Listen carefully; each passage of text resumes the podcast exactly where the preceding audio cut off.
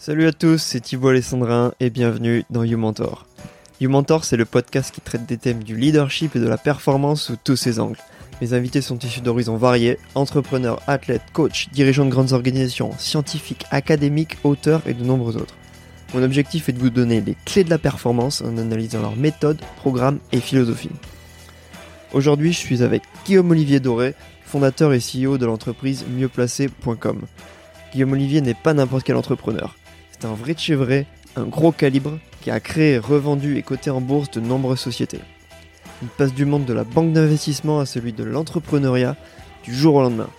Comme il le dit lui-même, je me suis réveillé un matin et je n'ai pas été travailler.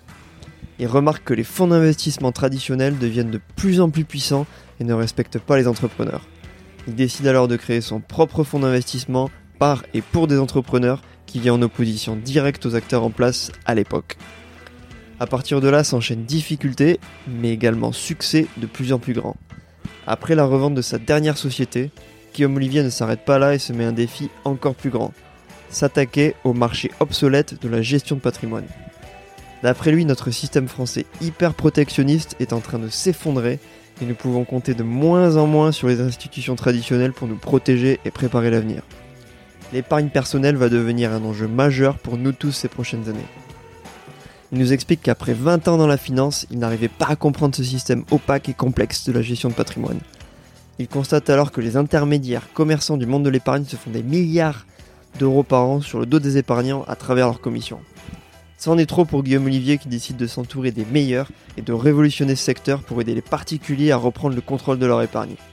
En 2016, il crée la plateforme mieuxplacé.com pour simplifier, démocratiser et rendre l'épargne plus transparente. Il sort aujourd'hui son livre Manuel de survie dans le milieu hostile de l'épargne et vient nous en parler dans cet épisode. On aborde évidemment les moments clés de son parcours d'entrepreneur, il nous explique comment devenir un bon leader et nous donne ses méthodes pour rester vif et conserver autant d'énergie chaque jour. Spoiler, c'est un ancien sportif de haut niveau et fan de sport de glisse. C'était un grand honneur de recevoir Guillaume Olivier.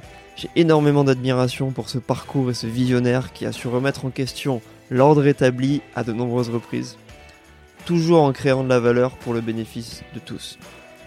Sans plus attendre, je vous laisse écouter cette conversation avec Guillaume Olivier Doré. Salut Guillaume Olivier. Salut Thibaut. Euh, c'est un grand plaisir de te recevoir aujourd'hui dans, dans, ce podcast, dans You Mentor. Euh, un vrai honneur. Moi, j'aimerais rapidement t'introduire avant qu'on démarre. Euh, et ensuite, on va commencer cet échange. Donc, euh, tu es spécialiste des marchés financiers, de l'épargne, du capital et de l'investissement. Depuis plus de 20 ans, tu travailles à promouvoir le besoin et l'utilité de l'épargne, acquise au fil de ton expérience au sein des plus grandes structures financières, euh, mais également par la création en 2002 de ton entreprise OTC Aggregator, qui gère plus de 500 millions d'euros pour le compte de 50 000 épargnants français, au service de financement des TPE et PME. Après une révolution de l'épargne utile au financement des entreprises, tu cèdes au TC Aggregator en 2015 pour t'attaquer à l'univers bien gardé de l'épargne des particuliers, en dénonçant les pratiques inadéquates du secteur de l'épargne et de ses trop nombreux intermédiaires. C'est en 2016 que tu crées mieuxplacé.com, qui est la première plateforme d'épargne en ligne. Mieuxplacé.com propose une épargne sur mesure, accessible à tous, avec un service d'accompagnement assisté par intelligence artificielle. L'objectif de mieuxplacé.com, donner l'autonomie et de la liberté aux épargnants dans leur choix de placement. Tu as créé de nombreuses sociétés, euh, tu as notamment cofondé le réseau social professionnel Viadeo. Tu es le cofondateur de le fondateur de FinTech Mag et de la conférence Bordeaux FinTech. Tu es l'auteur de chroniques pour Forbes et Les Échos et tu as fait plusieurs apparitions TV. En plus de tes activités, tu joues le rôle de mentor pour des startups innovantes, à savoir Obvi et Lucine. Et tu es l'auteur du manuel de survie dans le milieu hostile de l'épargne qui vient de sortir euh, et dont on va parler aujourd'hui. Guillaume Olivier, bienvenue dans You Mentor. Merci Thibaut. C'est euh, toujours très drôle d'avoir un, une présentation par quelqu'un d'autre. C'est toujours un peu flatteur. Merci beaucoup. Je t'en prie. Euh, on est ici à Bordeaux où tu as décidé d'installer le bureau de ta société mieuxplacé.com. Tout à fait. Dès le début de l'aventure, euh, pourquoi tu as décidé de t'installer à, à Bordeaux? Choix personnel, euh, j'ai vécu plusieurs vies entrepreneuriales euh, avec ma chère et tendre épouse qui me suit dans mes aventures depuis très longtemps, la pauvre. Et du coup, un des choix que nous avions après avoir vendu ma société, c'était de pouvoir bouger en région, qui était un grand plaisir. Étant fan de mer en règle générale, sur tous les sujets liés à la mer m'intéressent beaucoup. Je voulais me rapprocher en fait de la côte ouest. D'accord. Donc assez naturellement entre la pression de mon associé avec qui on a cofondé on a cofondé ensemble mieuxplacé.com et la proximité avec l'écosystème bordelais qui était assez ancienne avec moi. On est venu s'installer ici. Et donc on a effectivement développé FinTech Mag et j'ai cofondé un Bordeaux FinTech à l'époque. D'accord. Euh, à Bordeaux avant même de s'installer définitivement à Bordeaux. Donc ça a été un choix personnel avant tout. Ok. Euh, que d'implanter son, son entreprise en région. Et puis un pied de nez euh, à l'écosystème parisien qui est de dire on peut faire de la FinTech et de la finance en dehors de Paris. C'est possible aussi à Bordeaux. Voilà, exactement. Ok. Tu penses qu'il y a un écosystème ici qui, qui permet aujourd'hui d'accueillir des startups innovantes et euh, des boîtes innovantes qui avait Oui. peut-être pas avant? Alors je ne saurais pas dire s'il était là avant ou pas, puisque je suis installé moi depuis trois ans. Euh, en l'occurrence, ce que je constate, c'est que l'écosystème grandit très vite euh, et accompagne beaucoup les, les jeunes start locaux. Euh, Il y a beaucoup d'écoles qui sont installées, Mhm. ce qui est plutôt une bonne chose. Il y a beaucoup de développeurs à disposition. On a une grande fidélité, une grande stabilité des équipes ici, Ok. euh, chez Mieux Placé, ce qui est un vrai facteur de facilitation pour créer une son entreprise en, en région. D'accord. Quand tu dis Euh, stabilité des équipes, c'est. euh, Bah, Aujourd'hui, personne n'est parti de ma boîte, par exemple. D'accord. y compris les équipes de dev. Euh, recruter est plus facile, garder les équipes c'est plus facile, et en fait ils vivent dans un cadre de vie qui a absolument rien à voir. Donc c'est un vrai confort pour euh, que ce soit sur la partie développement ou le marketing digital. Mhm. Euh, donc ça c'est un point très important. Donc ça c'est la base même quand on quand on rentre dans un écosystème. Et puis après il y a beaucoup de dispositifs d'accompagnement. La BPI est très efficace, la région est très efficace, elle devient de plus en plus. Euh, donc les ressources sont financières sont importantes. Euh, et il y a des écosystèmes entrepreneuriaux qui se mettent en place. Alors, on cite, on cite tout le temps Emera évidemment, Mhm. dont je suis mentor, mais il y a aussi euh, Bordeaux Entrepreneur. Donc il y a plein d'écosystèmes qui se mettent en place pour accompagner les entrepreneurs et beaucoup d'incubateurs. D'accord. L'incubateur de Sud-Ouest qui s'est installé sous l'impulsion euh, d'Adèle Tanguy il y a maintenant quelques années. Euh, il, y a, il y a beaucoup beaucoup de d'initiatives locales. Il y a la cité numérique qui va. la cité numérique qui va ouvrir, euh, la Mhm. professionnalisation de de, la- de de Bordeaux French Tech, qui est la plateforme, euh, le relais parisien de la de la French Tech localement. Mhm. Euh, et il n'y a pas que Bordeaux, puisque quand on regarde l'écosystème plus large de la Nouvelle-Aquitaine, il y a aussi euh, Niort InsurTech qui s'est développé, qui est très très euh, qui est très très puissant maintenant, parce qu'ils ont fédéré beaucoup de mutuelles autour de d'un dispositif autour de l'InsurTech. Il y a euh, euh, des pôles technologiques qui se développent dans des dans des villes type Agen, Limoges. Donc l'écosystème commence à prendre euh, à germer un peu partout dans la région. Alors après, il reste un grand, pas mal de chemin à faire hein, pour le faire grandir euh, et pour le coordonner. Donc il y a un gros travail. Ce que fait la, ce que fait French Tech aujourd'hui, Mhm. Bordeaux French Tech, c'est de coordonner cet écosystème-là. Mais en l'occurrence, les bases sont excellentes. D'accord. Euh, et donc tu as créé l'événement Bordeaux Bordeaux FinTech, euh, enfin la conférence Bordeaux FinTech. Tout à fait. Euh, C'était il y a quoi? Il y a quelques années? Il y a Septembre trois- 2015. Ok. Septembre 2015, l'idée est née dans la tête de Louis-Alexandre de Froissart, qui est euh, d'ailleurs s'en occupe maintenant définitivement, parce que je lui ai laissé la, la, la- le pilotage de cet événement, euh, qui était en fait d'acculturer l'écosystème euh, local à ce que c'était que les fintech, qui est une, euh, qui est en 2015 est un secteur d'activité qui était méconnu. Personne, ne- le mot fintech n'existait même pas encore euh, en France. Euh, moi, parallèlement, je lançais un média qui s'appelait FinTech Mag. Euh, Ok. et donc, on a rejoint nos intérêts à ce moment-là. On a été aidé beaucoup par euh, une entrepreneuse locale, Sandrine Erigoyen, chez Digital Conseil, qui nous a beaucoup accompagnés sur la partie opérationnelle. D'accord. Et on a créé ce qui était en France le premier événement euh, dédié à la FinTech. Et on l'a fait exprès à Bordeaux. L'idée est toujours pareil de, de, de faire un pied de nez à l'écosystème parisien en disant on peut faire un événement sur la finance. Euh, euh, Donc, ce qui est assez drôle, c'est qu'on a fait venir 200 personnes de Paris découvrir l'écosystème parisien des bordelais autour de ça. Et euh, c'était plutôt une réussite que Louis Alexandre poursuit maintenant seul, puisque en fait, voilà, les, nos intérêts, euh, nos intérêts étaient, étaient mutualisés à ce moment-là. ok. Mais lui, c'est, il pilote son événement parallèlement à ça. On a de belles boîtes euh, dans la FinTech aujourd'hui à Bordeaux? Oui, il y a une quinzaine de boîtes. Alors, c'est pas que Bordeaux, hein, c'est toute la région. Il y a une vingtaine de boîtes fintech. Il y a, il y a un écosystème qui est en train de se créer. Alors, Obvi en est une. Il y a euh, des, il y a, il y a plein, plein de, de jeunes entrepreneurs qui essaient de- d'entrer dans ces, dans ces secteurs-là. Euh, donc oui, il y a, il y a un- une prémisse de savoir-faire. Euh, et je suis assez content d'avoir été finalement un des pôles d'attractivité qui a permis à tous ces gens de se dire oui, c'est possible. D'accord. On est nombreux à l'avoir fait, mais en tout cas, euh, j'y ai contribué. c'est- Je suis assez content de l'avoir fait. Euh, j'ai l'impression que là, aujourd'hui, là, donc on parle beaucoup de fintech, j'ai l'impression que la technologie, en fait, peut amener beaucoup aujourd'hui dans le domaine de la finance, euh, que ce soit aux entreprises et aux individus pour qu'ils s'approprient leur, leur épargne. Euh, Est-ce que tu penses que la technologie, c'est une vraie, un vrai plus, une vraie aide? Pour la finance et l'épargne Oui, mais la technologie n'a de sens qu'à partir du moment où elle est comprise par les gens qui l'utilisent.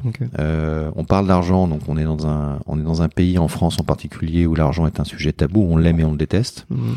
On a une relation qui est extrêmement incestueuse avec l'argent, Euh, et du coup, il est très important que lorsque les technologies viennent accompagner, aider les épargnants euh, ou les gens qui utilisent le paiement, en tout cas, toutes ces technologies soient comprises, leur Mhm. utilité soit comprise, et que finalement il y ait aussi une forme de de- de- de- de- d'apprentissage didactique sur la manière dont ces sujets-là évo- évoluent.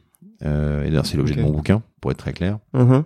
euh, puisqu'en fait, je pense que fournir des solutions de technologie sur des sujets financiers n'a de sens qu'à partir du moment où les sujets financiers sont bien compris déjà par les par les gens qui l'utilisent. Donc la technologie n'est qu'un support euh, pour faciliter la vie et pour rendre le dispositif plus transparent. Pourquoi tu penses que l'argent est un sujet tabou en France? Parce qu'au final, on parle tout le temps d'argent, hein, que ce soit pour se plaindre des taxes, du prix du carburant, euh, quand on On veut acheter, vendre une voiture. d'argent. on se plaint beaucoup plus d'argent qu'on en, qu'on On en se parle tout le temps, en fait. Mais on en parle Ouais. tout le temps. La- L'argent, la problématique qu'on a Ouais. dans, dans le monde dans lequel on vit, c'est que l'argent reste la matière première. Mhm. On en parle parce que c'est la matière première. Par contre, on est, euh, la France est un pays particulier qui est coupé en deux parce qu'on appelle techniquement la ligne de l'huile d'olive. Alors ça, c'est un terme que personne n'utilise, mais qui, existe- qui existe beaucoup. On, on dit ça dans la finance, euh, puisque nous sommes à moitié anglo-saxons et à moitié latins. Mhm. Entre les deux. Euh, les Américains et les Anglo-Saxons, donc les- tous les pays euh, du Nord hollandais, n'ont pas de problème particulier avec l'argent. L'argent est un moyen pour arriver à une fin, donc c'est un outil. Mhm. Euh, donc ils sont totalement euh, désinhibés par rapport au sujet. Euh, ayant moi beaucoup bossé aux États-Unis, en Angleterre, euh, je le sais parfaitement. Donc ils vivent leur argent comme si c'était un moyen. Ils, ils, ont, ils en ont, ils en ont, ils en ont pas, ils en ont pas. C'est pas grave, c'est un moyen. Euh, à l'inverse, l'argent est un sujet euh, avec un complexe judéo-chrétien très ancré Mhm. dans les pays latins, donc le sud de l'Europe, dans lequel l'argent est un, le- le- le- le- comment dire, la religion a eu beaucoup de beaucoup à, à culpabiliser autour de l'argent. Donc on vit dans cette culture de la culpabilisation de l'argent. Mhm. Euh, et la France est particulière parce qu'on est coupé en deux. Euh, les, les régions du sud sont plutôt latines, donc plutôt orientées autour de la culture liée au sud de l'Europe, et les régions du nord, donc c'est ce qu'on appelle la lune de l'île d'Olive, qui en fait c'est une courbe entre euh, Nantes et euh, entre Nantes et Aix-en-Provence en gros. Bordeaux, on est plutôt, euh, on est au sud. plutôt, ouais, on est plutôt au On sud. est ouais. plutôt latin. Ouais, on est plutôt latin. euh, mais c'est un sujet particulier parce qu'effectivement, on n'aborde pas du coup les sujets d'argent de manière cohérente en France. Mhm. Euh, et on a tous un petit morceau d'anglo-saxon, un petit morceau de latin, donc ça dépend des moments et ça dépend des, des gens à qui on parle. C'est vrai que j'ai l'impression dans les pays, euh, les pays anglo-saxons, que ce soit comme tu dis l'Angleterre ou, ou les États-Unis, ils sont, euh, ils sont détachés émotionnellement en fait de l'argent, ils peuvent en parler facilement. Alors que en France, on va avoir du mal et La première question qu'on pose aux États-Unis ou au Canada, c'est que c'est combien tu gagnes. Combien tu et, gagnes. et, et- et c'est pas très grave, c'est que c'est juste une information technique. Ouais. Euh, et poser ça, poser, poser cette question à un Français dans une réunion avec des Américains, il sera choqué de la question. Et c'est pas la première question qu'on pose lorsqu'on lorsqu'on rencontre un Français dans une dans une réunion. Alors c'est en train de changer tout ça. Euh, notamment, tu es donc tu es l'auteur du Manuel de survie dans le milieu hostile de l'épargne, ton livre qui vient de sortir. Euh, est-ce que est-ce que c'est vraiment un milieu hostile l'épargne? Pour les pour les particuliers, oui. Ouais. Euh, parce qu'ils y comprennent rien. Ok. Euh, tout l'enjeu, tout l'enjeu aujourd'hui autour de autour de l'épargne, c'est que c'est un, encore une fois, euh, je le perçois moi en l'ayant redécouvert euh, lorsque je me suis intéressé au secteur en 2015. Euh, je l'ai redécouvert en sachant pertinemment que c'était un, je le voyais comme un outil, Ok. mais j'y comprenais rien. Alors, le paradoxe étant que je suis dans la finance depuis 20 ans, mais j'y comprenais moi-même rien. En tout cas, je comprenais qu'il y a des choses que je ne comprenais pas, ce qui est pas tout à fait normal. Et donc on a passé, euh, je dis on parce qu'on était plusieurs à travailler sur le sujet, beaucoup de temps à essayer de comprendre comment fonctionnait la chaîne de valeur de l'épargne et ce à quoi elle servait. D'accord. Et en réalité, la conclusion à laquelle je suis arrivé très vite, c'est que l'épargne est le moyen de faire en sorte que nous puissions tous vivre demain comme on vit aujourd'hui. Si je prends la pyramide de Maslow, euh, donc les besoins essentiels qu'on a tous lorsqu'on démarre dans la vie active, on a besoin d'avoir des études ou de faire des études qui soient de, de bonne qualité. On a besoin d'avoir un système de santé qui nous protège correctement. On a besoin d'avoir un système de retraite par répartition qui, lorsqu'on sera vieux, nous prendra en charge. Mhm. Et on a besoin d'avoir un parachute qui s'appelle le chômage. Euh, et on a besoin d'avoir un toit- un toit sur la tête. bah, sur l'ensemble de ces besoins, le système collectiviste français qui est très particulier, hein, qui est un système capitaliste collectiviste, c'est-à-dire qu'on est des collectivistes. Ce système-là prend en charge l'ensemble de ces cinq besoins. À part l'immobilier, quoique on est quand même très accompagné sur les sujets immobiliers en France. Euh, en tout cas, historiquement, euh, le système français a pris en charge c'est que c'est tous ses besoins de manière naturelle.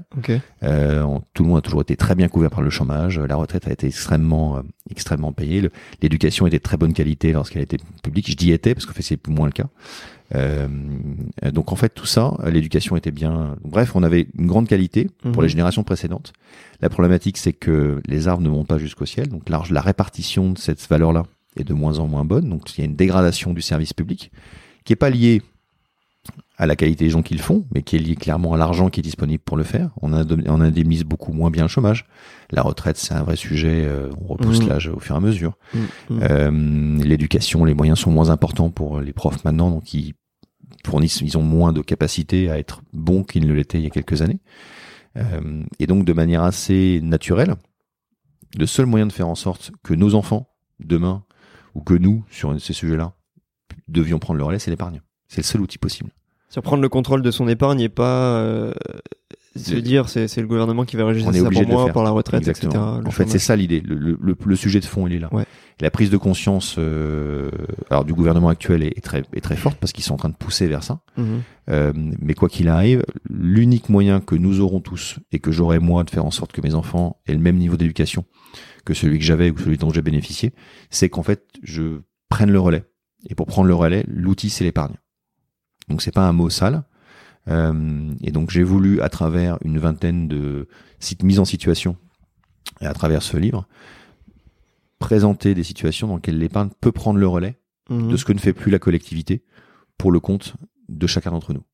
Et c'est extrêmement simple. Et donc on est dans un schéma où je ne pense que ça ne sert à rien de parler d'épargne et d'outils d'épargne euh, aux, aux, épargnants français parce qu'ils n'y comprennent rien et ils veulent pas comprendre. Par contre, ce qui est très important, c'est qu'ils puissent mesurer ce à quoi ça peut servir. Et tout l'objet du bouquin est là. C'est-à-dire qu'il n'y a aucun conseil pour devenir riche. Je suis pas là pour apprendre aux gens à devenir riches. Il n'y a pas, il y a aucun conseil pour euh, faire des meilleurs placements ici qu'ailleurs. Il y a par contre des mises en situation où j'espère que les gens qui le liront pourront se dire ah bah ça c'est moi ou c'est mon frère, c'est mon cousin ou c'est ma mère ou c'est mon père et dire bah tu devrais lire parce que du coup ça fera écho à une situation dans laquelle ils ont dans laquelle ils se sont retrouvés. Et c'est ça l'objectif du bouquin. D'accord, donc tu as créé des personas dans des situations concrètes avec des, des gens qui ont une problématique concrète. Tout à fait. Que ce soit investir pour euh, les études de mes enfants ou euh, partir à l'étranger, se faire une alliance secondaire, préparer sa retraite, tout, ça, tout, ça. tout est exactement. Et c'est comme ça que c'était construit. Parce que parler d'épargne aux gens, on est trop loin de la compréhension de ce que peut être un produit d'épargne. Par contre, parler des situations, là, ça leur parle. C'est ça m'est utile pour cet objet-là. D'accord. Ok. Euh... Et donc, c'est quoi, c'est quoi exactement l'épargne, justement? C'est quoi? Comment tu le définirais? L'épargne, euh, c'est un terme, euh, c'est un terme, un, terme très moche. Parce que c'est pas de l'investissement, c'est un peu différent. Ah non, c'est très différent. Mm-hmm. Il y a trois mots en France qui définissent le mettre. De, il y a trois façons de définir le fait de gérer, de mettre des sous de côté. Donc il y a mettre des sous de côté, c'est vraiment le, le dicton, la manière populaire de dire. Et on commence quand on est petit, hein, parce qu'on est souvent élevé à mettre des sous dans un petit cochon euh, mm, quand on est petit. Euh, après, il y a, y a la notion d'épargne qui englobe deux notions. Il y a ce qu'on appelle l'investissement. D'accord. Euh, l'investissement, c'est en fait de mettre de l'argent sur un projet dont on comprend, donc c'est un investissement positif, c'est-à-dire qu'on comprend ce à quoi l'argent va servir. D'accord. On investit sur de la pierre, on investit sur euh, une entreprise, on investit sur un, sur un produit. On, on comprend ce, ce, là où on met l'argent, et c'est forcément du long terme. Euh, et après, il y a, euh, il y a mettre des, faire des économies, ce qui est un sujet différent, c'est l'opposé de, l'opposé de l'investissement, euh, qui est en fait de se mettre dans une position de protéger ses proches, d'anticiper un coup dur. Donc c'est deux manières différentes de voir, de voir l'épargne. Et l'épargne englobe tout ça. la problématique sémantique, c'est que le mot épargne est un sujet qui est un sujet qui est en général traité à travers les relations qu'on a avec ses banques, mmh. qui n'ont pas forcément intérêt à ce que vous compreniez exactement ce que vous faites. Euh, et parce qu'en fait les banquiers eux-mêmes ne comprennent pas trop ce qu'on leur demande et c'est pas faute alors c'est jamais la faute des banquiers eux-mêmes c'est que ce qu'on leur demande de faire c'est vous pousser des produits ouais. euh, et souvent l'épargne est une épargne subie puisque qui ne s'est pas retrouvé face à son banquier en qui vous dit bah je suis d'accord pour vous faire un petit découvert, mais il faut ouvrir un petit compte d'épargne euh, par ailleurs. Et donc, vous faites fourguer un compte d'épargne type euh, CEL, PEL, livret A, euh, Mhm. alors que vous n'avez rien demandé. Et vous ne savez pas ce à quoi l'argent va servir. Donc, on est dans ce contexte-là où, où le mot épargne est malheureusement un mot qui est euh, extrêmement flou pour tout le monde. Donc, c'est forcément un milieu hostile parce qu'on ne comprend pas dans lequel on est dans la jungle. On ne comprend absolument pas dans quel secteur d'activité on est et qui gagne de l'argent et où. Et euh, est-ce que, est-ce que du coup les instruments comme euh, le livret A, le PEL, etc., ils sont pas forcément intéressants ou il y a des meilleurs outils que ça? Ou c'est juste qu'on les comprend pas bien et euh, on les comprend pas bien. Alors, je réponds à la question. Effectivement, c'est, c'est, ce sont des outils sur lesquels on ne comprend pas. Ok. On sait à quoi sert un, un PEL ou un CEL. On sait à quoi sert un livret A. Mhm. Euh, la réponse est compliquée parce qu'en réalité, il faudrait juste que l'interlocuteur que vous avez face à vous pose la bonne question. Et la bonne question, c'est à quoi ça va vous servir, monsieur ou madame? Et Ça, personne ne pose cette question. Le point de départ, il est là. Mhm. Le point de départ, c'est mais à quoi ça va vous servir? Et tant qu'on n'est pas dans cette question-là, tant qu'on n'est pas capable de se dire, bah, je vais d'abord m'intéresser à ce que veut mon client. C'est un client, ce n'est pas un usager. L'épargne, c'est pour moi la SNCF des années 70. C'est-à-dire que on, on- on vous fait de l'épargne aux conditions de la personne qui vous vend l'épargne. On n'écoute pas ce que Mhm. veut le client. Le client n'est pas au centre des préoccupations de l'épargnant, de l'épargneur. D'accord. L'épargnant doit être au centre de, de- en tout cas pour moi, l'épargnant est un client. Et ça c'est quelque chose qui est pas forcément fait aujourd'hui par euh, par les banques euh, traditionnelles. Je, je pourrais pas dire ça parce que les banques euh, font le maximum d'efforts euh, et la réglementation fait en sorte que de toute façon elles soient encadrées en- dans, dans le cadre de ces ventes de produits. Il y a un encadrement réglementaire qui fait que. Mais la problématique étant que la mutation vers c'est un usager de l'épargne vers c'est un client de l'épargne est très différente. Pour que ce soit un client, il faut lui poser des questions. Et donc pour lui poser des questions, il faut être capable de comprendre les questions qu'on lui pose. Donc c'est un problème d'éducation générale. Un conseiller bancaire, malheureusement, il va avoir trois formations dans l'année sur les produits d'épargne qu'il vend. Je suis pas persuadé qu'ils soient en mesure de poser les, bo- de poser les bonnes questions. Et c'est pas de sa faute. Je pense que c'est comme ça que l'industrie est construite. Donc c'est pour ça que je, je- je- je- j'appuie là où ça fait mal. Ce n'est pas un problème de pédagogie. Parce que c'est trop tard. On va pas apprendre aux gens à être des aussi bons épargnants Bien que quelqu'un qui fait ce métier comme moi depuis très longtemps. Euh, par contre, le parallélisme que je fais, qui est assez évident, c'est lorsque vous allez chez votre garagiste, vous ne savez pas comment votre voiture va être réparée. Par Mhm. contre, vous comprenez en gros que les freins marchent moyennement bien et qu'il faut faire une vidange. Tout ce que je veux moi aujourd'hui chez mes clients, c'est qu'ils soient capables de comprendre ça. Ils comprennent à peu près l'écosystème dans lequel ils sont, la manière dont les produits sont structurés et la manière dont cet argent va être placé et où il va être placé et combien ça va lui coûter. Une fois qu'il a compris ça, il prend ses décisions en connaissance de cause. Il va laisser les professionnels faire. Mais on, on doit passer une étape qui n'est pas une étape d'éducation, qui est une étape didactique. C'est juste être transparent, dire combien les gens gagnent, euh, appuyer là où c'est fait mal, c'est que effectivement peut-être que le produit qu'on lui a vendu n'est pas adapté à sa situation. Et je suis le premier à avoir les produits qui sont pas adaptés à ma situation. Je l'ai découvert. euh, Alors on- l'épargne est un est, est fait de telle sorte que les deux moments où vous savez exactement le patrimoine que vous avez, c'est le moment où vous divorcez ou le moment où vous mourrez. Quand vous êtes mort, a priori, c'est forcément des autres qui s'en occupent. Et ça devient Euh, compliqué. Et ça devient compliqué. Et c'est pas. Mais le paradoxe étant que bah, le jour où vous divorcez, c'est là où vous faites l'inventaire. Mais personne ne fait l'inventaire. Ah. Et- On a toujours un petit bout, un, un PEL, un CEL qu'on a ouvert à 18 ans dans une agence BNP euh, à Poissy. Alors je sais parce que c'est mon cas. Euh, une agence qu'on avait complètement oublié. Et ben il y a, euh, on a mis 5000 euros, 6000 euros dessus, ce qui sont c'est beaucoup d'argent Ouais. qu'on a laissé traîner pendant euh, 10, 15, 20 ans. Et on sait plus qu'on l'a. Et quand on met de l'argent sur un sur un livret A par exemple, c'est quoi On est sur du 1%, euh, voire moins? La certitude, c'est que vous perdez de l'argent. Et on perd de 0,75. Parce qu'avec l'inflation, au ça, final, on perd de l'argent. on perd de l'argent sur le long Ouais. terme. Mais personne ne le dit. C'est incroyable. Personne ne le dit. Alors qu'il y a des investissements aujourd'hui qui sont beaucoup plus intéressants et qui restent euh, relativement sécurisés. Des investissements, oui. Ah pardon. Et, Des- tout à fait. et même en épargne. et même en épargne, mais des produits de placement euh, qui, peuvent effectivement rappeler. le- Aujourd'hui, les, les rendements donc proposés aux produits d'épargne, c'est toujours le même schéma. Plus vous voulez de sécurité, plus vous voulez de liquidité, donc de disponibilité de vos sous, moins le rendement qui vous est proposé est important. Et l'inflation tourne autour de 0,75-1% par an.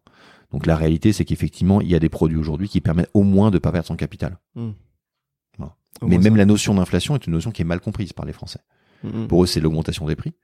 Par contre, considérer que 10 euros placés sur un produit d'épargne euh, qui ne rapporte pas à, minimo, à minima 10 centimes d'euros, donc 1% pour couvrir l'inflation, bah, les 10 euros de, les 10 euros de dans 10 ans valent moins que les 10 euros d'il y a 10 ans. Ça, ils ont du mal à comprendre. Donc il faut le ramener, il faut le ramener sur des notions simples. Ouais. C'est qu'effectivement, bah, ils achetaient peut-être euh, 10 baguettes avec euh, 10 euros il y a 10 ans et aujourd'hui ils en achètent euh, 5. Mhm. C'est- C'est que la valeur, c'est que l'argent a moins de valeur. Ouais, l'argent se dévalue. Ouais. Exactement. Les prix Ça- augmentent, l'argent se dévalue. mais ça, c'est un- c'est une notion d'inflation qui sont là aussi mal comprises par les par les Français. Donc on, on- et encore une fois, c'est pas grave. C'est-à-dire qu'il faut en faire en sorte de leur donner les bonnes clés de compréhension. C'est tout l'objet du bouquin. C'est toujours le même placer. C'est de donner ces clés de compréhension pour que les gens puissent se réapproprier et soient libres de faire leur choix, qui n'est pas le cas aujourd'hui. Ok. Je vais te donner un exemple de moi, ma situation personnelle. Euh, tu vas me dire ce que t'en penses, si je fais des bêtises ou pas. Euh, moi, j'ai investi depuis quelques années dans des trackers, euh, notamment sur des actions du, cours US comme le, le SP500. Euh, donc c'est tout simple en fait, je mets juste de l'argent sur le SP500 régulièrement, je touche à rien, euh, donc je fais pas du boursicotage, rien du tout, je mets mon argent, je laisse.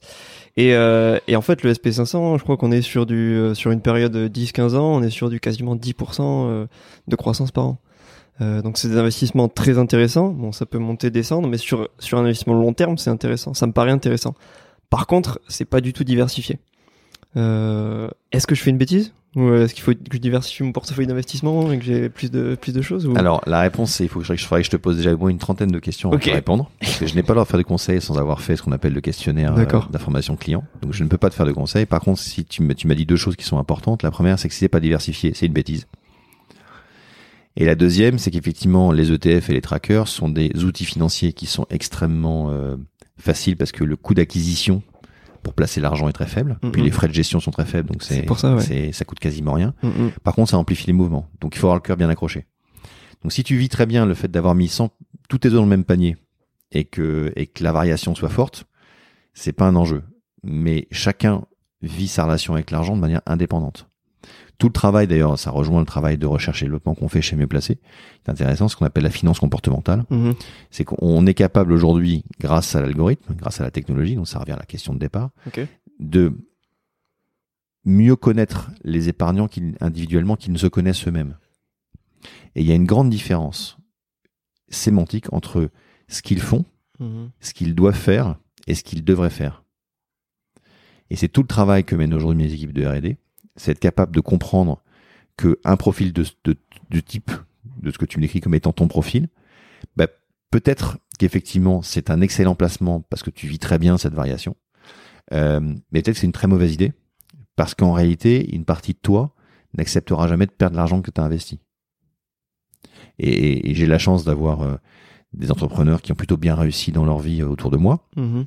J'en connais autant qui seront ravis de mettre leur, une partie de leur fortune à risque sur les ETF, sur des produits extrêmement risqués, euh, et qui peuvent se le permettre, qui sont très riches, mais qui peuvent se permettre de perdre cet argent, que d'autres qui sont incapables de placer et de perdre un euro, donc qui en sont tous mis en fonds sécurisés, blablabla.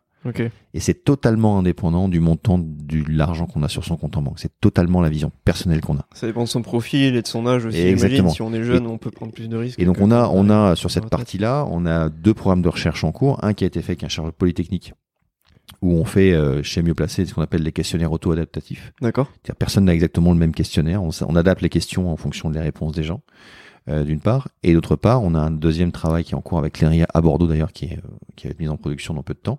On est capable de très finement analyser le comportement de chacun par rapport à cette notion complexe qu'on évoquait tout à l'heure qu'il a avec l'argent qui est un mix entre euh, du social, de, des, des facteurs exogènes, de l'acquis, euh, du familial, euh, de la culture. Euh, donc il y a énormément d'éléments qui rentrent en compte. Donc on fait ce qu'on appelle nous de la finance comportementale pour être capable d'être extrêmement fin sur la recommandation qu'on fait à chacun de nos clients et pour faire en sorte qu'elle soit totalement personnalisée. Et le paradoxe étant que on fait des, on fait des recommandations qui vont jusqu'à surprendre en termes de finances nos clients, qui nous disent vous me connaissez mieux que je me connais moi-même. La réponse c'est oui, parce qu'on décèle énormément de signaux faibles autour de son comportement en tant qu'épargnant, autour de sa relation à l'argent, qu'il ne dira pas forcément à un conseiller bancaire qui aura une vision forcément très limitée de l'information sur le client. Donc je ne peux pas répondre à ta question, si ce n'est te dire ne mets jamais tes œufs dans le même palier, mais ça c'est des trucs euh, de grand-mère, euh, des conseils de grand-mère. Euh, et si c'est de l'argent que tu es prêt à perdre, tu peux jouer avec les ETF, mais c'est assez sport. En tout cas, sport. ce qui est certain, c'est que si tu veux les garder, il faut les garder longtemps. Ouais, c'est ça. Ouais, faut Donc, partir sur du 15 ans, 20 ans. euh, 15 ans, non peut-être pas, mais au plus. moins 10 ans. Ouais. Mais, mais après, à partir, de là, c'est compliqué de te répondre parce que c'est, on fait, on, fait, un, on fait un métier qui certes, on essaie de le vulgariser au maximum, mais qui est un métier très encadré en fait, hein, qui est très Mhm. réglementé et au bénéfice, moi je trouve ça top, c'est qu'on, au bénéfice des clients finaux, euh, le fait d'avoir cet encadrement réglementaire fait que n'importe qui peut pas le faire. D'accord. Comment tu analyses le, le comportement des, des épargnants sur la plateforme mieuxplacé.com C'est donc tu, tu parles d'intelligence artificielle, c'est sous forme de quoi? De questions que, qui est posée Oui, c'est un questionnaire. C'est D'accord. un questionnaire, donc c'est un questionnaire euh, qu'on appelle dans le jargon questionnaire MIF, information client. D'accord. Euh, c'est le, le comportement des épargnants, c'est qu'ils sont souvent dans une position où ils vont tester entre guillemets l'outil euh, pour se faire faire une proposition qui répond en gros à 90% de leurs besoins, D'accord. mais qu'en réalité ils vont prendre contact avec le service client parce qu'il y a beaucoup d'informations qu'ils ne donnent pas dans le questionnaire. Et c'est toujours le cas lorsqu'on est dans relation à l'argent, c'est-à-dire qu'ils vont donner les informations essentielles pour pouvoir se faire faire cette reco, mais que là, il y a toujours un échange physique. Il y a un vrai suivi. a un vrai euh, suivi derrière pour affiner la personne. proposition. D'accord. Et donc on a cinq personnes ici qui font du customer care en fait, qui accompagnent les clients dans la récupération des 10-15% d'informations qui sont essentielles parce que c'est là en fait qu'on personnalise vraiment. Et ouais, c'est ça. Et ça peut être un frein aussi de se dire, euh, ah, ça peut faire peur de mettre son argent sur une plateforme qui est entièrement digitalisée. On se dit, euh. Alors on peut faire peur non parce que l'argent passe pas suivre. par chez nous, l'argent va directement. Nous on n'est que courtier. d'accord. Notre métier n'est pas d'aller, euh, l'argent passe jamais par chez nous, il est, il est versé directement à un institutionnel derrière. Donc, bon, le, le- le- donc là, le faire peur n'existe pas. En revanche, le faire peur, c'est plutôt, est-ce que je suis moi capable, est-ce que moi j'ai envie de donner toutes les informations Hmm. personnelles à une machine? C'est ça la vraie question. Et donc, ouais, je donne des informations essentielles. Après, je préfère avoir quelqu'un au téléphone qui va me dire et qui du coup réintervient, réintervient sur Lucie. Lucie, c'est l'AI hein, qui fournit les, les 500 000 combinaisons. euh, en fait, qui réintervient sur l'AI et qui va en fait donner à Lucie les 4-5 informations complémentaires qui sont clés et qui font la personnalisation de la, de la proposition. D'accord. Et c'est très important parce que euh, les, les, on parle d'argent, donc ils ont besoin, les, les clients, moi le premier, Mhm. j'ai besoin d'un contact téléphonique à minima. Ok. Ouais, c'est important, c'est super important. C'est très rare que les gens achètent directement, euh, sauf est-ce qu'ils veulent tel produit sur la plateforme, mais c'est très rare que les, les gens achètent directement. D'accord. Et euh, donc c'est pour euh, n'importe quel type d'é- d'épargnant en fait cette Tout plateforme. Ouais, ouais, L'idée, c'est Sur de l'avoir son projet. Euh, donc c'est de 10 euros à 500 000 euros. Comment ça se passe? On part de son projet, on veut faire ça, ça, ça, ça. Il y a plusieurs fonction, points d'entrée. Euh, il, y a, y un point d'entrée projet effectivement. Ok.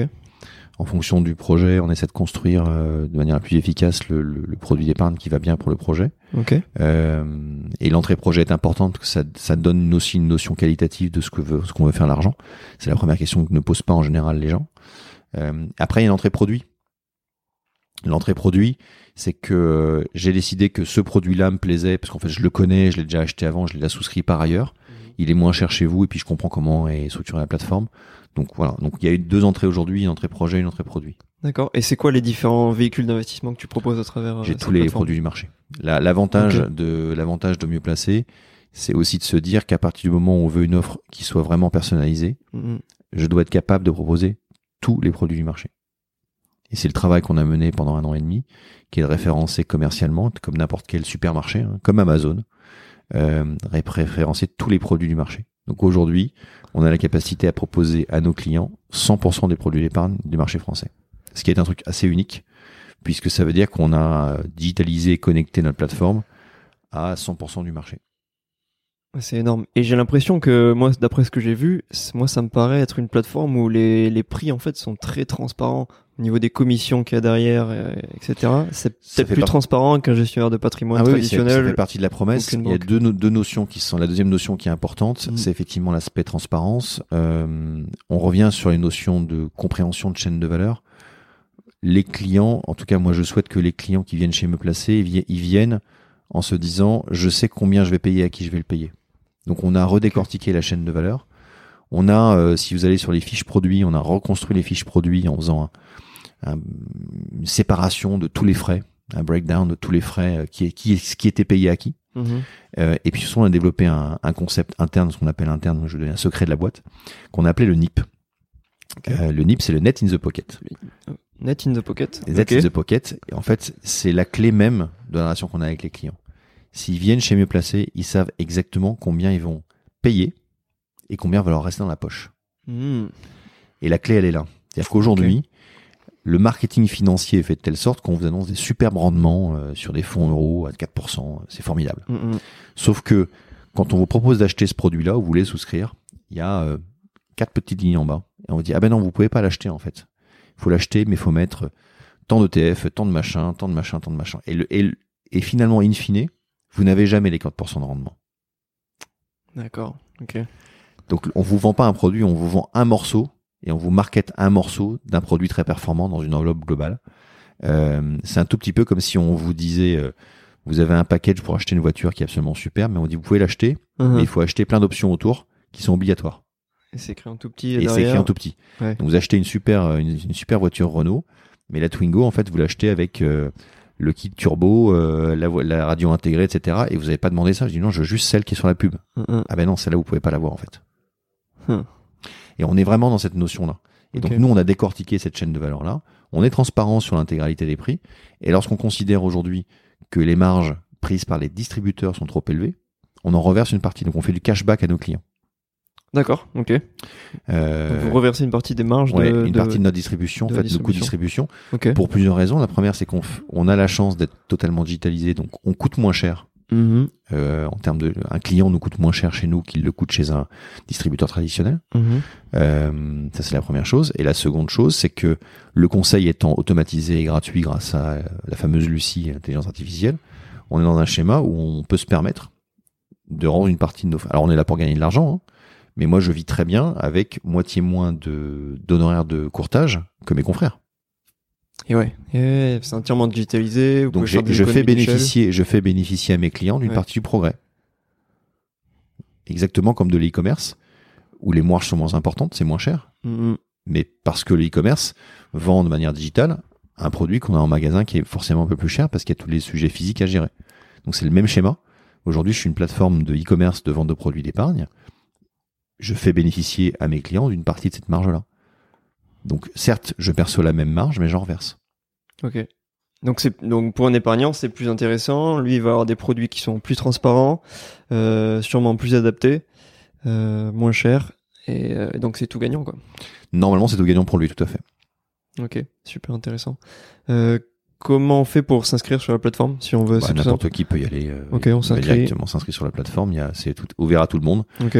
Plus l'avantage, c'est que comme c'est une, euh, on collecte de la donnée avec le anonym- anonymisé évidemment. Mhm. plus l'utilisateur, plus le plus la donnée est affinée. Ok. Et aujourd'hui, on a produit, on produit en général l'équivalent d'une trentaine de millions d'euros de recommandations chaque mois. En Ok. augmentation de 10 millions par an, par mois à peu près. Vous avez combien d'utilisateurs? On a une 1500 utilisateurs aujourd'hui à date, Ok. euh, qui ont tous fait le parcours, qui ont ouvert un compte de courtage et qui, euh, pour la plupart, ont déjà acheté un produit ou deux produits. D'accord. Euh, et vous êtes, euh, je sais pas si tu partages un peu tes métriques. Vous êtes sur une croissance. euh, On est sur une croissance, euh, on est sur une croissance mensuelle de l'ordre de 70%. Ok, donc c'est quand même, c'est quand même très fort. Ok. Accélère fort. Et aujourd'hui, on est sur un modèle qui est un modèle mixte, où on travaille, alors évidemment, avec des clients particuliers qui viennent spontanément sur la plateforme. On travaille aussi beaucoup avec des univers de, de partenaires bancaires, qui sont des banques, sans- ce qu'on appelle sans guichet, donc qui ne connaissent pas le marché de l'épargne. Mhm. Ok. Euh, donc il y a des banques aujourd'hui qui veulent offrir un produit d'épargne à leurs clients qui ne peuvent pas le faire pour des raisons d'agrément ou de Mhm. savoir-faire. Euh, donc c'est des banques sans réseau, donc c'est des banques de distributeurs, c'est des gens comme ça. Et du coup, qui, ah, qui, qui travaillent avec nous sur la fabrication d'un produit dédié à leurs clients. Euh, et ces banques-là sont ravis d'avoir toute la chaîne de valeur. Donc leurs clients Mhm. se voient proposer de manière proactive un produit d'épargne qui est piloté par nous. Donc Ok. c'est de la marque grise, donc ça reste nos clients aussi, parce que c'est on est courtier, donc on est en relation juridique avec nos clients en termes de courtage. On fabrique des, des produits dédiés à ces clients-là. Ouais. Donc c'est le produit euh, banque X, euh, et la banque est ravie. parce que du coup, elle a un produit à sa marque. Mhm. Et nos partenaires sont ravis aussi, puisque des cas, ça permet de, Ouais. ça permet de Ça n'a pas été trop compliqué de convaincre les, les banques parce que du coup ils ont l'habitude de travailler avec des gestionnaires de patrimoine ou euh, avec les agences. Vous, vous proposez des prix très transparents, vous avez un peu changé, ça modifié pas- le marché en fait. Oui, on a modifié le marché. Euh, ça, a, ça a été compliqué au début parce qu'effectivement, les banques nous voient en général comme un concurrent. Et ouais. Or, on a plutôt une offre complémentaire parce que les banques, en fait, ne vendent que les produits maison. Ok. Et en réalité, les produits qu'ils ont fabriqués pour leur propre réseau sont une, sol- une solution pour leurs clients, mais pas toutes les solutions. D'accord. Et donc, comme les clients aujourd'hui ont accès à une information assez vaste, Mhm. ils disent, moi, je suis désolé, votre produit maison, il est pas mal, mais moi, je préfère celui d'à côté. Et ils n'y ont pas accès. Mhm. Les seuls qui ont aujourd'hui 100% des produits, donc ils peuvent amener euh, 90% du reste du marché, c'est nous. D'accord. Vous en rapportez des affaires. Ils ont, ils ont dû modifier leurs produits quand même ou pas du tout? Non, non, ils continuent à Non, vendre non. leurs produits. euh, D'ailleurs, certains le vendent à travers notre plateforme aussi, donc c'est pas. un-. Non, on est vraiment, on est vraiment complémentaires des banques sur cette partie-là.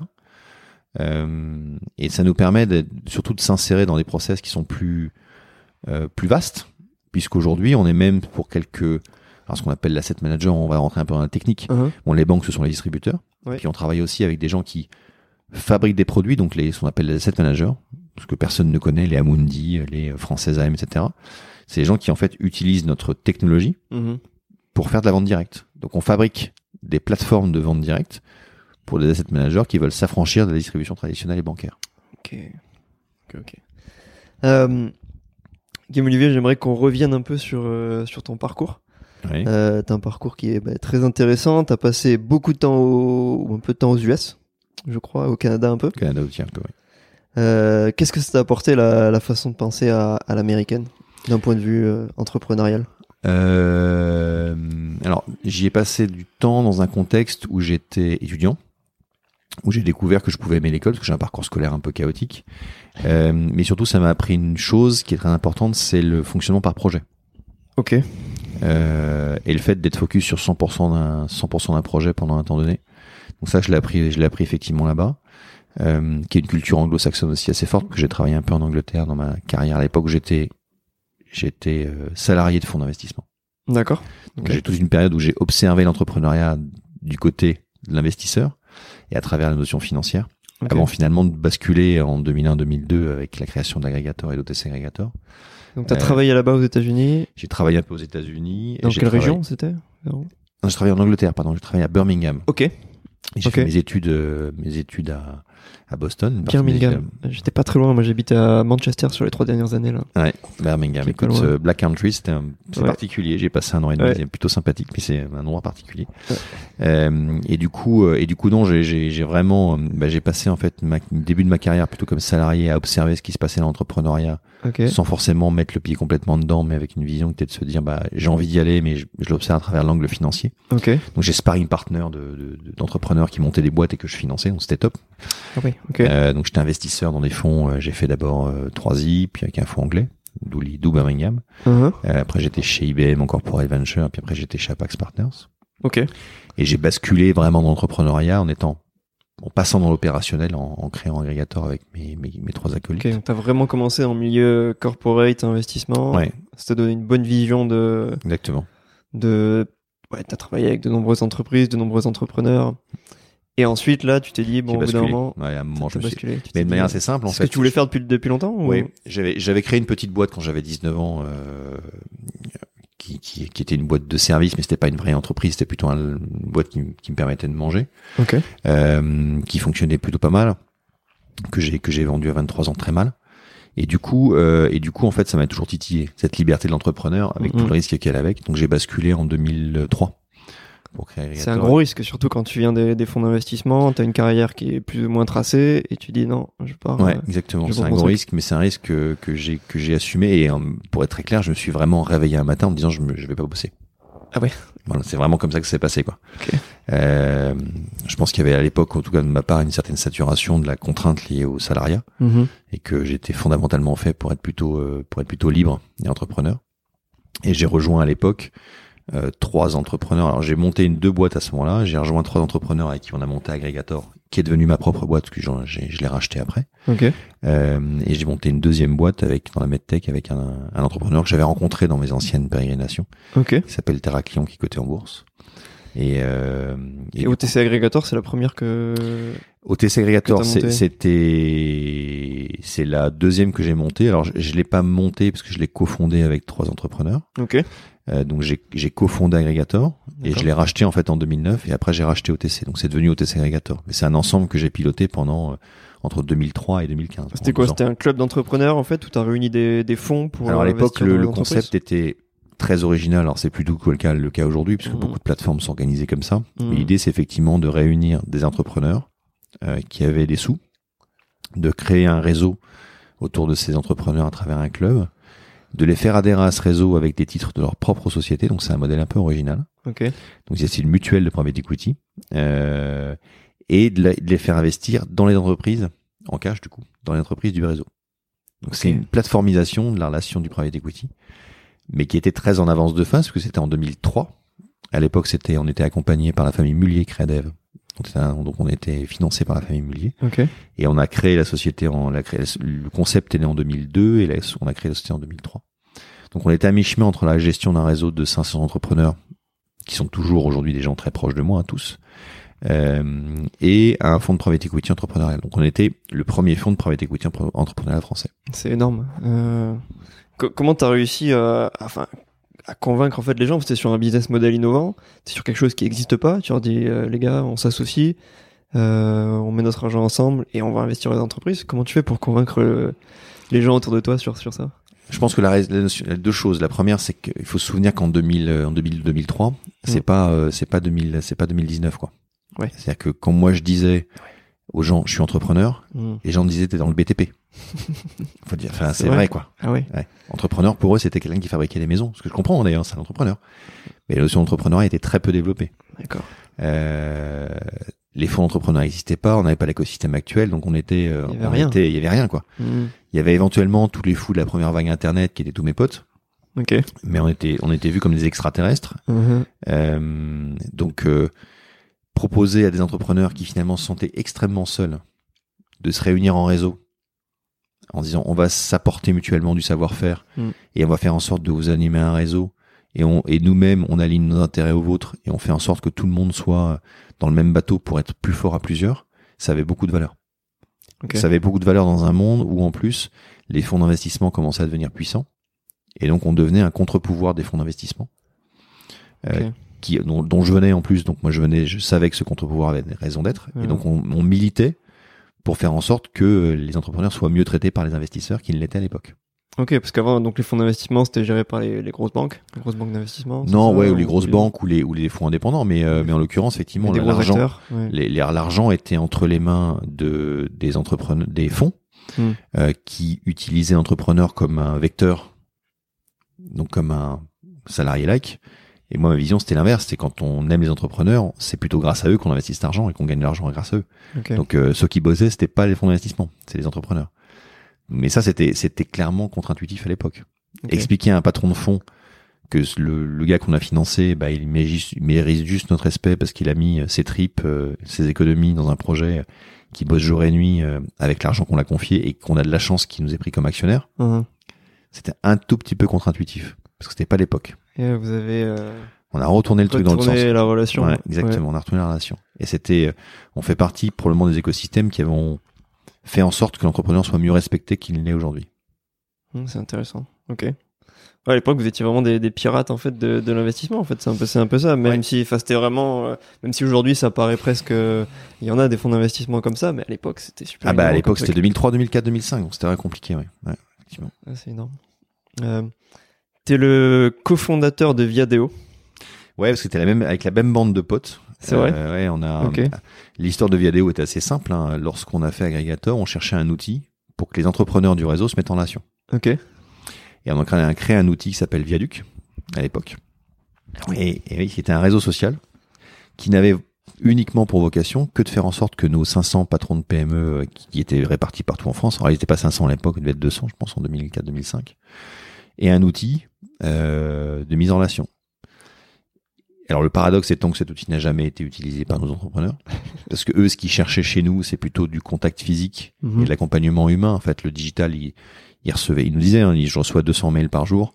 qui vont euh, du commercial qui se plaint de sa commission pas payée jusqu'à la, tout, la, la, couleur du papier toilette euh, de, mes, de mes locaux. Donc franchement, euh, recevoir un mail de plus avec des gens à travers un outil digital, c'était pas, on n'était pas dans cette culture-là. Ok. Donc on a utilisé, on a fait cet outil et en fait on l'a ouvert au grand public. Au grand public. Mmh. et c'est devenu effectivement Viadeo. Euh, j'ai eu la chance d'être dans cette aventure avec Dan, Donc, Dan et Thierry. Qui est qui était, qui est peut-être encore aujourd'hui euh, le concurrent direct de LinkedIn. Hein, ça a été racheté par le Figaro et c'est le concurrent direct de LinkedIn, tout à fait. Mm-hmm. Euh, sachant que LinkedIn a pris euh, une grosse partie du marché français, mais c'est quand même une, une, belle boîte qui continue à bien fonctionner dans l'environnement du Figaro. Ok, ouais, moi je me souviens que j'étais sur les, les, deux plateformes quand j'étais quand j'étais étudiant, j'étais sur Viadeo LinkedIn et c'est vrai que j'étais sur les deux plateformes parce que je savais pas laquelle allait prendre le dessus. Les deux ont des fonctions différentes. Les deux marchent bien avec des fonctions différentes. LinkedIn c'est plus des sujets très je dirais internationaux, euh, des, des, sujets un peu business, un peu haut de gamme. Mhm. Il n'en reste pas moins que Viadeo est très implanté en région. D'accord. Euh, et a une forte, une force de frappe très impressionnante sur tout ce qui est recrutement pour les PME, etc. Donc ça reste une belle euh, et c'est très complémentaire. Et donc Viadeo ils sont plus positionnés aujourd'hui sur euh, sur quoi? Sur le, la mise en relation de. Euh, c'est le même modèle que LinkedIn. C'est exactement pareil? C'est le même modèle que LinkedIn. Donc, ils vendent des profils à des chasseurs de tête. La seule différence c'est que LinkedIn est très parisiano-parisien. Voilà, et, et, que Viadeo est plutôt réparti sur les grandes capitales nationales. Et plutôt orienté PME qu'en groupe. C'est un, c'est un choix, c'est un choix stratégique qui a été mené par le Figaro quand ils ont racheté la société en 2000. Euh, ils ont racheté la société en 2015. Ok. Ouais, donc j'avais vu que Viadeo, ils ont toujours, ils ont 6 millions d'utilisateurs, ce qui est, ce qui est, ouais, ce qui est, ce qui est très, important. Et, et, paradoxalement, ils ont 6 millions d'utilisateurs qui sont pas, euh, qui ne sont pas des utilisateurs parisiens. Donc c'est une vraie implantation. Ah, c'est euh, rigolo ça, je savais pas du tout. Mm. Ok. Euh, et donc, donc, euh, donc l'histoire, l'histoire est sympa. Euh, ça partait d'un vrai besoin, et vous pensiez pas en fait que ça allait pouvoir. Bah, c'est comme l'histoire du SMS. Attirer le grand public. En fait. Rappelons-nous que le SMS, c'est un truc qui, qui, était une fonctionnalité qui n'était réservée qu'aux agents France Télécom à l'époque. Ah, ok. Si tu remontes l'histoire du SMS, mm-hmm. et en fait, c'était pour s'échanger des messages d'urgence entre agents France Télécom. Hein. C'est rigolo, c'est comme pas mal d'applications. Ils l'ont lancé en se disant personne va l'utiliser, c'est devenu un, standard quoi. C'est dingue. Et personne ne veut en changer. Hein. Ça fait penser à euh, toutes les technologies qui sont développées pour euh, pour l'armée en fait, qui après passent dans le dans le civil. Ouais, exactement. C'est un peu c'est un peu similaire. Okay. Donc voilà l'histoire et, et, du coup on a séparé les deux sociétés en 2009 et donc à ce moment-là moi j'ai racheté Aggregator okay. en 2009 euh, en utilisant la, la, le produit de la vente de mes titres Viadeo. Ok. Et euh, je suis resté actionnaire très très très minoritaire de Viadeo pour suivre son évolution avec euh, Dan et Thierry qui le pilotait. Et j'ai repris la main sur l'ensemble du capital d'Aggregator en 2009. Ok. Et donc Aggregator, c'est fonds d'investissement. Fonds d'investissement entrepreneurial, tout à fait. Et après, j'ai j'ai racheté en 2012 euh, OTC. Ok. C'est devenu OTC Aggregator. D'accord. J'ai racheté une troisième société de gestion que personne ne connaît euh, en 2014 et j'ai vendu l'ensemble en 2015. Parce que je voyais arriver les fintech et le fait que le marché dans lequel j'étais était en train de d'exploser, comme il avait explosé aux États-Unis, comme il est en train d'exploser en Angleterre.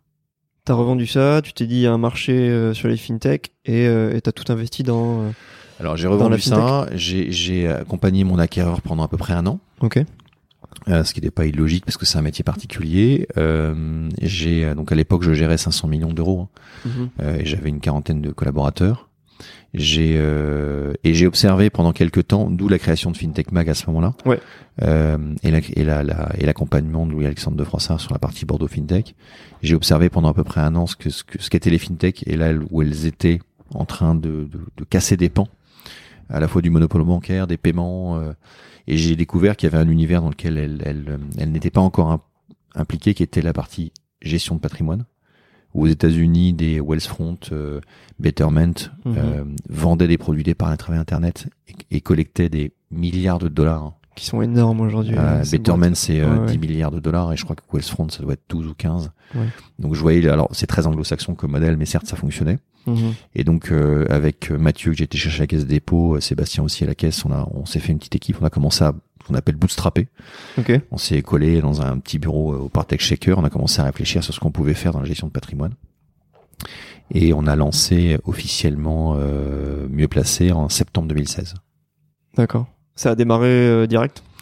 Ça, ça a été bootstrappé très longtemps pendant que je faisais mon service après-vente dans ma société. Ok, Bootstrapé, tu veux dire que vous l'avez autofinancé et Bah, j'ai euh, financé avec mes ressources. ouais, Euh. On s'est mis dans un, dans un petit bureau et on a brainstormé autour de comment est-ce qu'on fait pour euh, remplacer, euh, où est-ce, dans quelle chaîne de valeur on se positionne, où est-ce qu'on Mhm. se positionne, est-ce qu'on devient un fabricant de produits, est-ce qu'on devient, est-ce qu'on fait une plateforme horizontale? Et c'est vrai qu'à l'époque, on a démarré mieux placé.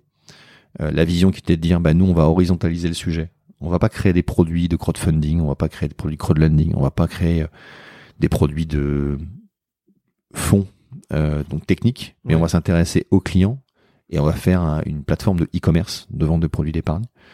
Euh, c'était il y a deux ans et très clairement c'était une vision très orthogonale du marché. C'est-à-dire que les gens se disaient non non moi je fais ma petite verticale, mon expertise, mon focus. Mhm. Et ben, je leur disais mais le problème c'est qu'il faut vendre aux clients. C'est qu'à un moment il faut une interface qui puisse permettre de vendre ses produits aux clients. Mhm. Euh, et donc j'ai euh, évidemment financé significativement le projet lorsqu'il a démarré. J'ai eu la chance d'avoir pas mal d'entrepreneurs qui étaient eux-mêmes actionnaires de mon ancienne société, donc ils m'ont accompagné. Et puis j'ai levé assez vite des fonds euh, pour accompagner le développement de la boîte. Le problème de la fintech en France, mais globalement euh, dans le monde, c'est que c'est des métiers qui sont très réglementés. Donc il faut exactement, c'est simple, hein, il faut exactement deux fois plus de personnes pour faire la même chose que dans les autres secteurs d'activité. Ah ouais, ok. Nous on est 20 Toutes les autorisations, le- Oui, l'autorité mais, des marchés mais financiers. les process sont compliqués. On est, on est réglementé Ok. par l'AMF et la CPR, donc il y a tout un environnement réglementaire très complexe. Ok. Donc c'est assez simple. Tous mes potes euh, patrons de start-up euh, qui en sont à mon stade de développement aujourd'hui, ils ont entre 10 et 15 personnes. Moi, j'ai entre 25 et 30 personnes. Fois deux. Ah ouais, c'est dingue. Ok. Donc ça coûte plus cher. Donc, gros pari quand même. Euh, gros pari. Euh, et moi, il y a quelque chose qui me frappe en fait dans toutes les sociétés que tu as montées, que ce soit à travers euh, OTC Aggregator, FinTech Mag, mieux placé, Viadeo, enfin toutes les sociétés dans lesquelles tu as été fondateur ou participé d'une manière ou d'une autre. Ce qui me frappe, c'est ta capacité en fait à fédérer autour d'un projet commun, de vendre une idée, parce qu'au début c'est ça, c'est une idée en oui, fait. C'est une idée, tu te dis il y a peut-être un marché, tu creuses. Comment tu convaincs les gens autour d'un truc qui n'existe pas ou que les gens ne peuvent pas voir en fait? Euh, Je, alors il y, a, il y a deux choses. La première, c'est que c'est une question de confiance. Tu, tu construis ta vision à toi, et en fait, tu vends la vision en disant il y a forcément un univers qui va se dérouler là, Hmm. donc il y a un trou. Après, sur la, la construction se fait autour de la manière d'y arriver. Mais pour être un peu basique, euh, lorsque Lulu Thierry Lunati, qui était un des fondateurs d'Internet en France, euh, nous a vendu à l'époque le fait de faire Viaduc Viadeo, Mhm. euh, bah en fait, on a acheté sa vision. On a acheté sa vision, l'exécution a été mise en œuvre par Dan, mais c'est lui qui avait la vision de dire il va y avoir un moment où on va tous être sur des plateformes de ce type-là euh, pour rechercher du boulot. Euh, donc c'était une vraie vision et, et, euh, et toujours pareil, c'est que moi j'ai appris qu'effectivement il fallait que je me construise ma vision et, et j'ai passé un an à me construire ma vision autour de mieux placé, là où il fallait aller et fédérer enfin l'ensemble des, des, des- et en fait ça se fait de manière itérative, c'est-à-dire que ça se fait, on apprend à le faire parce qu'on voit des gens le faire, comme on a on a des mentors autour de soi qui vous apprennent à affiner cette vision-là et qui vous apprennent à vendre guillemets, le projet Ok. et après vous fédérez gens des, fédérez gens autour donc c'est c'est pas inné c'est que ça se construit dans le temps et, et paradoxalement plus le succès est là plus c'est facile Ok. Donc on a une vision précise et ensuite l'idée c'est ben, vendre, répandre cette vision euh, à travers ses collaborateurs qui comprennent cette vision, qui l'est bien. Mais au final c'est toujours toi qui as la vision très lointaine et qui l'affine au fur et à mesure. exactement et la vision change change peu c'est la manière dont elle est exécutée qui change Ok. Euh, et c'est ça le point important. Il y a toujours quelqu'un dans un projet de ce type là qui a une vision qui est de dire bah il va se passer un truc dans ce secteur. Et, clairement euh, les investisseurs que ce soit des entrepreneurs ou des fonds d'investissement sont là pour acheter cette vision et la capacité d'exécution avec l'équipe qui va bien C'est ça qui t'anime, c'est le fait d'a- d'avoir une vision et de tout mettre en place, que toutes tes actions euh, soient dans le sens où, où tu, tu vas vers cette vision en fait, tu crées un projet autour de, autour de ça, tu fédères des gens. C'est ça qui t'anime?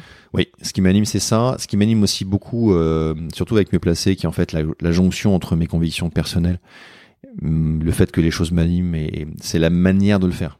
Ok. Euh, J'ai pris un grand plaisir lorsqu'on a fait Aggregator avec mes associés à finalement aller donner un coup de pied dans une fourmilière d'un secteur d'activité qui voulait pas bouger, qui était le secteur du private equity. On a été un trublion euh, euh, où les gens nous détestaient parce qu'on était en train de donner, redonner la liberté aux entrepreneurs de faire le choix du bon fonds d'investissement. Donc c'était ça, c'était ça l'objet d'Aggregator. hein. Mhm. C'est vous voulez faire des, avoir des investisseurs, bah, venez bosser, venez avec nous parce que vous avez plein de copains qui l'ont déjà fait, qui vont vous aider à le faire. Donc c'était c'était aussi ça le côté un peu. Un tu crées une confiance en fait. Ouais, exactement. Et, et et là, mieux placé pour moi, c'est la jonction entre mes convictions personnelles, qui est que fondamentalement, je ne comprends rien à l'épargne. Or, je suis probablement la personne qui devrait mieux le comprendre. Enfin, je comprenais rien. Je, je, devrais être la, une des personnes qui comprend le mieux. Mm-hmm. Mais, mais au bout de 20 ans d'expérience professionnelle dans le secteur de la finance, je suis quand même pas capable de comprendre qui gagne son argent où. Donc il y a un truc qui va pas. Ça devrait être ça devrait être simple et synthétique dans ma tête. Donc je vais en 2015, il y a un truc qui va pas. Mm-hmm ayant constaté, parce que moi je distribue mes produits à travers les réseaux distributeurs d'épargne, les produits OTC agrégateurs étaient distribués à travers les réseaux, des gens comme moi aujourd'hui. Je savais que dans la chaîne de valeur, il y avait énormément de déperditions et que c'était un marché très riche. On est sur un marché aujourd'hui où les intermédiaires, hein, donc les, les commerçants du monde de l'épargne, gagnent 10 milliards d'euros par an sur le dos des épargnants. Sur le dos, quand tu dis sur le dos bah, Sans justification. Ils prennent des commissions tous les ans sur des produits que personne ne voit. Ok. 10 milliards. Ok. Pour les intermédiaires. Les intermédiaires, tu parles des, euh... des, courtiers. Des courtiers, directement. C'est un peu comme, je reprends l'exemple de la voiture, c'est un peu comme si tu vas acheter au concessionnaire, t'achètes une voiture. Ouais. Et tu payes une commission concessionnaire tant que tu roules avec. Mhm. Et pour avoir le droit d'acheter une voiture, tu payes 5% de frais d'entrée pour rentrer chez le concessionnaire. Et pour avoir le droit de revendre ta voiture d'occasion, pas au, pas au concessionnaire mais à quelqu'un d'autre, tu mhm. repayes 3% de frais de sortie. C'est ça le marché de l'épargne. Ok. Donc toi, tu, tu, tu dis euh, ça va pas du tout, on révolutionne ça, on, va changer ça. C'est pas que ça va pas du tout, c'est que c'est il y a une partie de ces frais qui sont justifiés. Personne ne dit que ça va pas. je, dis juste qu'il y a un moment où il faut juste pas prendre les gens pour des cons. Mhm. Et, et je trouve que là, pour le coup, dans, dans l'univers de l'épargne, les gens qui sont les professionnels de secteur sont assis sur des tas d'or qui sont pas justifiés. Mhm. Et, et, cette notion, euh, à titre perso, je trouve ça pas bien parce qu'on est dans un contexte où euh, où l'épargne c'est un sujet important, parce que si c'est le sujet qui va permettre à tout à chacun de gérer correctement son avenir, bah, il faut qu'il soit piloté avec un niveau de frais qui soit compatible avec la avec et moi j'ai plein de copains qui aujourd'hui me disent mais moi j'ai placé des produits il y a 10 ans. Ces produits là ils ont j'ai perdu de l'argent avec quoi. Ouais, c'est dingue. C'est dingue. Euh, non. Tu veux aller jusqu'où tu veux aller avec cette boîte? Le c'est quoi tes objectifs? C'est une bonne question. Tu veux créer un... leader européen Déjà, déjà en France, il y a énormément de travail pour amener euh, pour amener cette société à un niveau de maturité qui fait que on arrive à aller euh, proposer à 10, 15, 20, 30 000, 50 000 personnes de venir nous voir. Les gens qui sont nos clients aujourd'hui, nos utilisateurs, mhm. ne sont pas là par hasard. Ils sont là parce qu'ils sont déçus des banques, ils sont là parce qu'ils ont compris qu'il y a un truc qui allait pas, ils sont là parce qu'ils ont perdu de l'argent avec d'autres courtiers, donc ils viennent pour une raison X ou Y, mhm. euh, mais ils viennent par réaction à ce qu'ils ont vécu par ailleurs. Le prochain objectif, c'est de faire en sorte que les gens viennent positivement en disant bah, je sais que je vais trouver là une solution d'accompagnement personnalisée, gratuite en termes de frais, au moindre frais en termes de souscription des produits, et un suivi de mon, un suivi de mon environnement qui soit le plus propre possible. Euh, donc là, mon, ma vision, c'est déjà dans les cinq ans qui viennent d'en faire un, un acteur incontournable français de l'univers de l'épargne pour les particuliers et d'avoir suffisamment contribué auprès de mes partenaires bancaires ou asset managers aux notions de fluidité, de transparence. Parce que c'est ça l'objectif. Hein. Si je travaille avec ces banques-là, c'est pas pour les concurrencer, c'est pour leur montrer comment le faire. Euh, et donc tous ces acteurs-là, je pense pas qu'il y ait pour aucun d'entre eux la volonté de continuer à, exister dans un marché, sauf qu'il est comme ça le marché. Pour le faire évoluer, on devient un peu le l'angle qui vient rentrer donc en disant, ben voilà, on vous, on vous propose de regarder comment vous pourriez mieux faire. Et vous faites mieux avec nous. Mm-hmm. Et l'idée, c'est qu'effectivement, quand ils ont compris que ça marchait mieux, qu'ils vendaient mieux de cette manière-là, par la démonstration, bah, ils y vont plus fort. Donc tout ça contribue à faire en sorte que tout, tout l'écosystème finisse par être transparent pour les, pour les, pour les épargnants. C'est énorme, c'est un vrai changement de, de culture, de façon de penser. Est-ce que c'est ça l'entrepreneuriat pour toi, c'est changer la, la culture? Bien sûr, bien sûr. Prends l'exemple de Doctolib, qui est un, bon exemple et contre-exemple. Mhm. C'est changer la manière dont les gens réservent leur euh, leur euh, leur rendez-vous chez le mhm. médecin. Et en fait, euh, globalement, c'est optimiser le c'est optimiser le temps de tout le monde. Oui, c'est changer une manière de, faire. C'est vraiment un changement d'usage. L'usage l'usage de l'épargne n'est pas celui que nos parents ont vécu et que même moi partiellement n'aurais pas vécu. On doit changer cet usage-là. Ok. J'ai deux trois questions sur le, le leadership. Comment tu définirais le leadership? C'est quoi le leadership pour toi? Le leadership, c'est capable, c'est capable d'emmener des gens, euh, d'emmener des gens et de les préparer le mieux possible à tout ce qui peut se passer pendant la vie d'un, pendant la vie d'une entreprise. Euh, pour moi, une entreprise, c'est un bateau. J'ai une, une forte proximité avec la mer. Pour moi, la vie, c'est un, bateau. Donc, on, on construit le bateau tous ensemble et on sait de quelle manière il va voguer. La réalité, c'est qu'assez rapidement, le paquebot peut se transformer euh, en petit skiff frêle au milieu d'une tempête. Mhm. Euh, et c'est l'avantage de la mer, c'est comme on aime la mer et qu'on l'a vécu- on a déjà vécu dans les pires circonstances, ben on sait, on sait exactement ce qui se passe. Et qu'on a beau avoir un super paquebot euh, très bien conçu, il suffit que la tempête euh, tape du mauvais côté et on coule quand même. Donc je pense que c'est ça le leadership, c'est être capable d'anticiper tout ce qui peut se passer et d'avoir bien préparé ses équipes à tout la, toutes les, tous les changements de route, tous les écueils qu'on peut rencontrer et surtout de ne jamais avoir aucune certitude sur rien, Tout remettre en question. tout le temps. Et d'être capable de d'avoir un- une vraie transparence avec ses équipes. Donc euh, le leadership, il se construit pas, euh, on n'est pas, on ne devient pas leader. On est leader parce qu'on est crédible vis-à-vis de ses collaborateurs. Donc c'est eux qui vous qui vous font qui vous font leader, c'est pas vous. Ok. Comment, comment on développe cette compétence? En se trompant en se trompant tout le temps. Ok. Euh, en se trompant tout le temps et ça c'est un, su- un sujet qui est un sujet qui me tient à cœur. L'échec fait partie de la vie d'entrepreneur. Et en fait, on vit quand on est entrepreneur, on vit constamment en mode itératif. On a appelé ça joliment l'A/B testing euh, lorsqu'on fait de la, de la techno. En fait, l'A/B testing, c'est juste la manière dont fonctionne l'entrepreneur. C'est qu'il va, il va, sauf qu'il le fait au lieu de le faire une fois tous les trois mois, il le fait chaque seconde. Il va tester tout le temps. Et en fait, le, on perd, on, on perd son leadership le jour où on n'est pas capable de faire cet A/B testing constamment. Alors c'est très fatigant. Ça prend une capacité intellectuelle assez forte euh, parce que c'est usant. Mhm. Mais le seul moyen d'être un bon entrepreneur, c'est d'être capable de se remettre en cause à chaque seconde et ne pas avoir de certitude. Ok, donc c'est ne pas avoir peur en fait d'essayer de, de se planter. Il faut se planter. et de refaire. Et il faut le dire. Moi, je le dis souvent à mes équipes, on a essayé ça, on s'est planté, on recommence, mais faites, faites des conneries. Faites des choses. Euh, quels sont selon toi les plus grands leaders du monde de l'entreprise et pourquoi? Alors, j'en ai aucune idée. Euh, et je- alors, évidemment, je vais pas sortir les poncifs habituels.